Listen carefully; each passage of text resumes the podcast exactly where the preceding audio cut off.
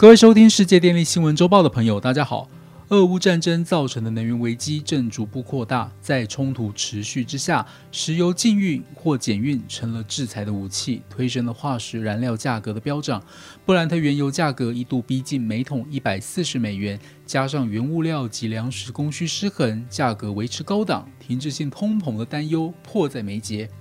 我们之前有跟大家分享过，俄乌战争迫使处于地缘政治关键的德国忧心能源危机，提早布局、快速反应、全面检讨能源政策，而这也对世界各国起了示范作用，使得欧洲甚至全球各国开始调整短期的能源供应体系，以达稳定供应。并同时改变中长期的能源转型政策。我们接下来用四点来跟大家说明全球各国与电力相关的能源政策有哪些转变呢？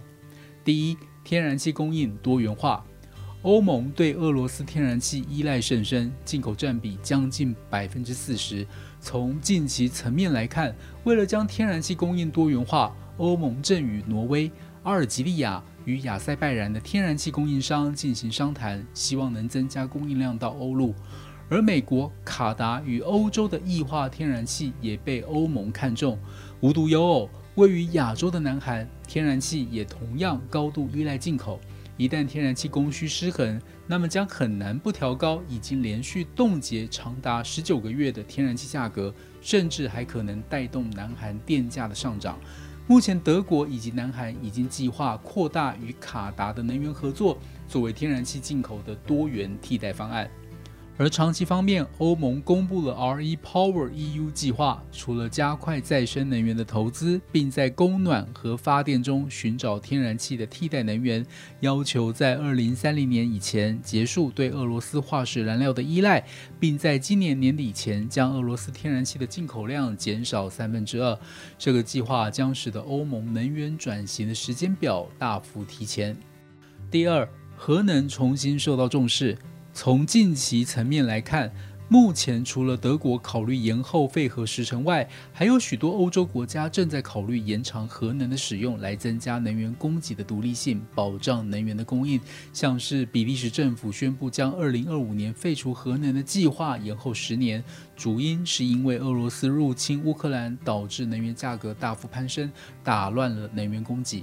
而长期层面，部分国家也继续启用新建的核电厂。芬兰正式启用了欧基洛托核电厂三号机组。欧基洛托核电厂三号机是芬兰四十年来首座启用的核电厂机组，也是欧洲十五年来首座新启用的核电机组。这将减少芬兰对俄国能源的进口需求。此外，南韩新任总统尹锡悦也主张核电发展，希望可以通过恢复新韩卫三四号机组的建设和运转中核电厂持续运转，将核能作为机载电源的比例维持在百分之三十，利用核能发电来减少碳排放和对进口能源的依赖。第三，延长煤电的退役期限。摆脱对俄罗斯的能源依赖是整个欧洲的难题。其中，德国考虑采取应变措施，将燃煤发电的使用延长到二零三零年以后，然后在中期阶段再寻求转向再生能源。而意大利则表示，可能会重新开放一些关闭的燃煤电厂，来减少对俄罗斯天然气的依赖，并弥补迫在眉睫的能源供应缺口。其他像是波兰、法国和西班牙也提出了类似的政策。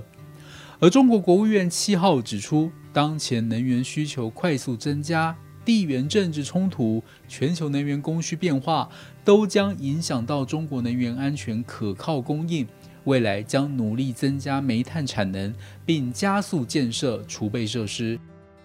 第四，积极发展再生能源。除了德国将计划加速风力和太阳能基础设施的扩张，将百分之百的再生能源供电目标从原定的二零四零年提前至二零三五年实现以外，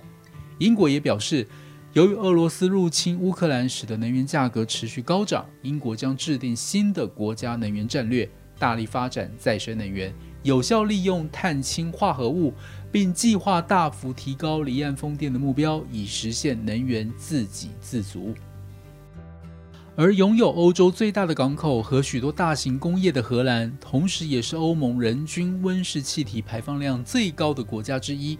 荷兰在未来几年将大幅增加离岸风电的建设，希望加快脚步，到二零三零年将离岸风电装置容量增加一倍，从原先计划的十个 gigawatt 往上增加为十点七个 gigawatt，加速实现气候目标，并减少对俄罗斯天然气的依赖。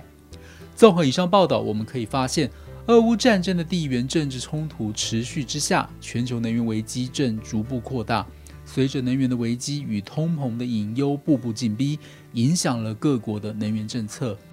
各国未来在政治上也更难推动清洁能源的发展。为了稳定供电，能源政策重新思考核能与化石燃料的重要性，近零排放的重要性将不再是第一顺位。这将对追求近零排放的时程表造成一定的阻碍。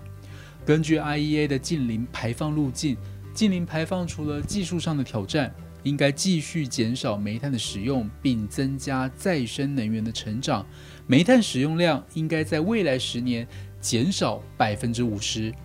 最后。虽然各国开始重新反思能源政策，但目前仍处于初步阶段，相关具体的做法与政策实施仍在酝酿中。待未来情势明朗后，我们将再进一步与大家分享。以上是本周世界电力新闻周报的整理报道。国际上电力的大小事，我们会持续密切关注，并且跟大家分享。若喜欢我们的频道，欢迎与好朋友分享哦。我们下周再会。